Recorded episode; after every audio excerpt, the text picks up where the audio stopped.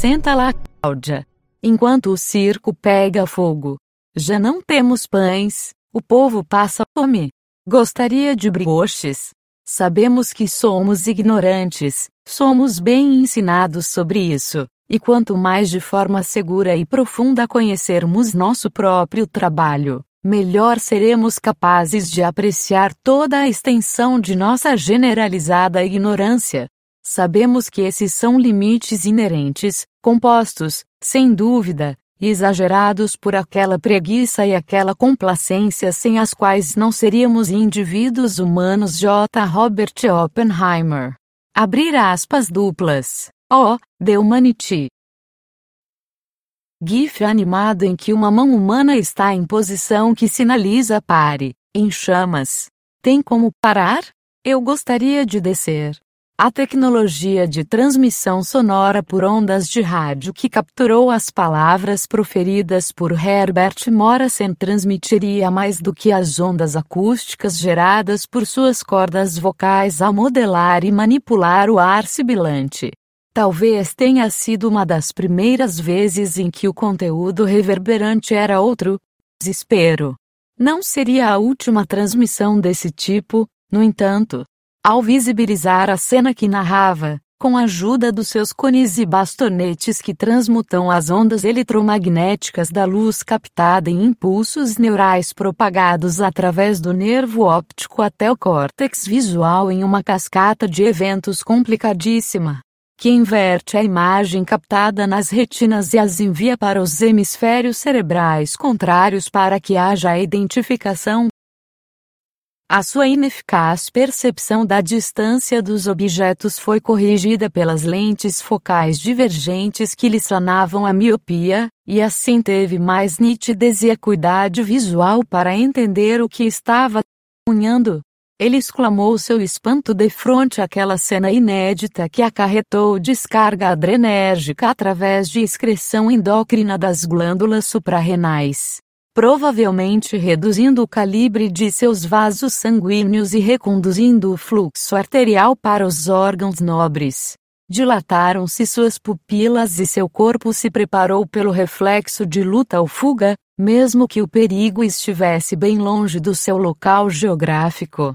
Aproximadamente 60 metros de os olhos não conseguiriam fazer essa ação à medida que a circulação lhe faltava nas extremidades, deixando gelados seus pés e mãos, talvez trêmulos, quando o sangue se encaminhou em resposta religiosamente infalível frente ao mandamento do sistema nervoso simpático.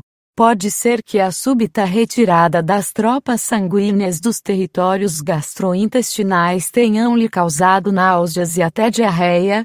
Ele não fugiu e nem enfrentou o perigo fez o que nenhum outro animal até agora parece fazer frente a esses eventos críticos, converteu seus sentimentos em narrativa.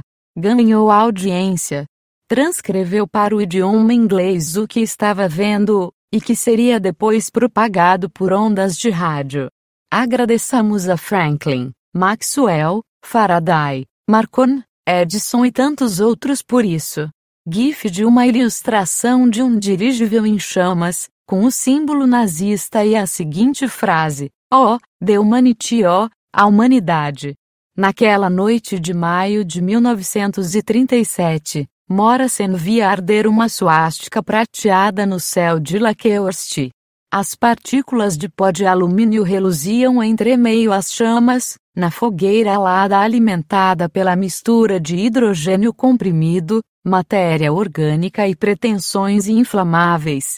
O céu ardia em chamas que condenam a sua fogueira as moléculas combustíveis em fervorosa movimentação de elétrons que dançam instintivamente na conversão química enquanto deslizam pelas camadas orbitais em plena fúria de aumento de entropia quanta energia. O carnaval de fótons liberava cores, monóxido de carbono, filamentos musculares humanos ardendo suspensos no ar, como serpentinas orgânicas que se tornavam mais alongadas à medida que grupamentos de actina e miosina de 61 tripulantes, 36 passageiros e dois cães, desnaturavam, bem como suas vidas. O cheiro de carne queimando é impregnante. Assim como a memória de um evento desses. Mas ainda a quantidade de curiosos que se atraem por tal acontecimento. Converteram-se as estruturas proteicas que uma a uma deformavam plasticamente as ligações covalentes dos grupamentos de carbono. Se estamos acostumados com discursos pluripotentes que se adequam a novas direções e sentidos quando assim convém aos seus interlocutores, a justiça termodinâmica não tem tribunal de apelação. O sentido vetorial da reação bioquímica que dizima as proteínas contidas no algodão e na celulose, ou no corpo animal, em cinzas e fuligem, ao nível macroscópico é irreversível e irrevogável. Até onde se sabe, nunca purificou ninguém que foi condenado a essa dança de combustão ritmada, tenha sido a fogueira religiosa ou festa de São João. A estatística impossibilita a organização espontânea da matéria. O osso fraturado demora seu período usual para consolidar e regenerar, caso seja proporcionado o ambiente adequado e não temos como burlar a lei de Wolff, Ilustração de duas caixas de leite com expressões faciais desenhadas, uma cor de rosa atropelada, e outra azul lamentando, em menção ao clipe da banda Blur. Coffee de TV ilustração de duas caixas de leite com expressões faciais desenhadas.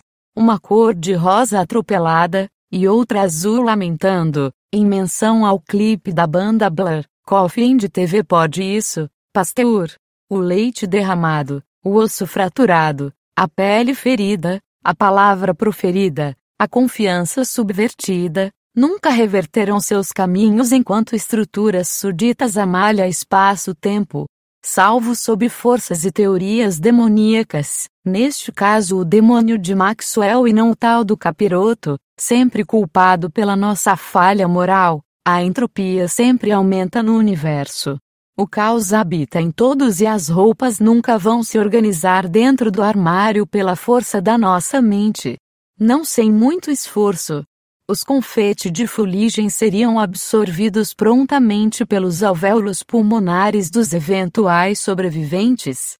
A interconexão dos eventos físicos, químicos e biológicos é regente soberana da interação macroscópica e dela advém as leis da física que aliadas às incertezas dos níveis quânticos e, mais ainda das motivações e intenções fomentadas pela lógica racional da nossa espécie denotam as leis humanas ou jurídicas. Mas em alguns eventos fica evidente a total ausência da nossa suposta racionalidade. A transmissão radiofônica da narrativa do repórter da CBS causaria mais alvoroço do que os eventos ainda mais absurdos dos anos seguintes, onde em vez de dirigíveis nazistas petulantes que misturavam hidrogênio comprimido, altamente inflamável, com intemperismo eletrostático e passageiros hiperalimentados abrindo chamas no luxuoso Edimburgo, queimavam se de forma idêntica os corpos de judeus e outras minorias mortas provavelmente pelo mesmo tipo de gás ou talvez variações de monóxido de carbono, caso não tivessem sido vitimadas por inanição ou tortura no vergonhoso Birkenau, Auschwitz ou outro campo de concentração. Em ambos os casos, as pretensões criminosas e a falta de ética de extremistas foram os estopins certas ações e intenções, palavra alguma jamais conseguirá justificar. Tal qual essa ideologia, inegável é o fato de que atrai público, vende ingressos e lota a casa. A morte é lucrativa. Não tardariam, inclusive, os empresários do entretenimento a explorar essa mina recém-descoberta que conecta nossa instintiva agressividade coletiva reprimida pelo contrato social, ao bestial fascínio que temos pelo desastre. Não é nem o caso de sermos atraídos pelo fogo, pela sensação de domínio sobre a natureza que já enebriava nossos agressivos parentes neolíticos. É uma força pulsional que faz de nossas mentes um ioiô com acento circunflexo e nos leva a sentir necessidade, gutural e incontrolável de dissipar esse acúmulo em tudo que nos conecta ao natural. E nada como fogo e morte para despertar essas entranhas nômades. Alguns se contentam em espancar crianças, maltratar idosos, torturar mulheres. Outros queimam cidades, dizimam vidas, destroem nações e desdenham a vida. Os eventos que temos presenciado nos últimos anos e no período de pandemia deixam em voga o retorno desse tipo de névoa perigosa. Uma vez que mais de meio século depois, nosso ar continua poluído por fuligem, descaso, extremismo, morte, egoísmo, irresponsabilidade e discursos com todos os tipos de fóbicos possíveis. E política continua a brincadeira de criança. E se tem quem brinque de garoto mimado que não quer dividir brinquedo e tem Napoleão na barriga, Sinto informar que pessoas não são brinquedos para serem disputados pelos donos da rua, e não são marionetes para planos infalíveis. Esse tipo de acontecimento não tem justificativa quando ultrapassamos as barreiras de Newton e brincamos com a instabilidade nuclear. A realidade sofreu grandes abalos, que mudariam as esferas científicas, industriais, filosóficas, bélicas e, sobretudo, éticas. Estas últimas, seria capaz o ser humano de implodir, quando as barbaridades nazistas destruiriam qualquer tipo de construção útil, queimariam o saber, roubariam as moedas e a dignidade, destruiriam a arte, expandiriam a maldade, dizimariam milhões, a moral, o amor e a vida, viriam a soterrar junto aos escombros arquitetônicos, não sem antes provocar a dor, a fome, a tortura, os crimes hediondos, o terror, o caos, o suspense cada vez que fossem os prisioneiros obrigados a um mero banho tomar, seriam envoltos em água ou iriam todos em Auschwitz naquela noite sufocar. Não sabiam se era melhor ter mais um dia de tortura, fome e frio, podendo ser vitimados por Mengele, ou se prefeririam o gás que pelo menos não iria demorar. Não sabiam se teriam amanhã, não sabiam se veriam seus amados, não sabiam o tamanho da maldade que estavam a enfrentar. A profundidade das covas do Holocausto foram além de qualquer escavação que conhecíamos. Alcova essa que incrivelmente alguns ainda se prestam a negar. Opiniões pessoais não mudam fatos, não apagam o passado, essa mancha na nossa alma infelizmente não podemos alvejar. Pelo menos o legado de Nuremberg ressignificou conceitos éticos, e por isso é tão importante sempre relembrar. Para isso nos serve o conhecimento e a crítica ética. Somente ao esmiuçar eventos anteriores e entendermos suas forças incidentes, é que podemos padrões deduzir, sua repetibilidade prever, e refletir sobre a validade e benefício utilitário das nossas condutas. Em certos casos, como esse, tomar ações efetivas para que tamanho absurdo jamais venha novamente se perpetuar. Nada nunca vai ser uma justificativa para destruir vidas. Nem subjugar seres humanos ou não que não devem pagar pelos caprichos egoístas de poucos. All lives matter. A ameaça sempre é latente, ainda mais se das lembranças e atitudes mais violentas e perversas da humanidade, continuemos a nos dissociar. Ou pior, continuarmos com o falso moralismo ridículo que protege criminosos e destrói as vítimas de crimes fomentados pelo próprio presidente da República. República de que mesmo? Parece mais festinha americana, meninas de rosa na cozinha meninos destruindo tudo, abusando do que bem entenderem, assistindo futebol e depois deixam a bagunça para alguma mulher limpar. Claro, só jogam no time principal os amiguinhos, os outros terão apelidos, serão demitidos, excluídos, perseguidos, diminuídos. Foto do atual ministro brasileiro do Meio Ambiente, Ricardo Salles, com fisionomia desapontada. O frango estava mal passado, ministro. E é bola que segue, haja o que houver. em estádios, igrejas e lotéricas não há Covid. O tanto de sabão usado para lavar dinheiro impede a transmissão viral. Mas os andaimes do que há de pior no ser humano, esses aparentemente ficaram intocados. Águas de março e boiadas lavando e pisoteando o Brasil.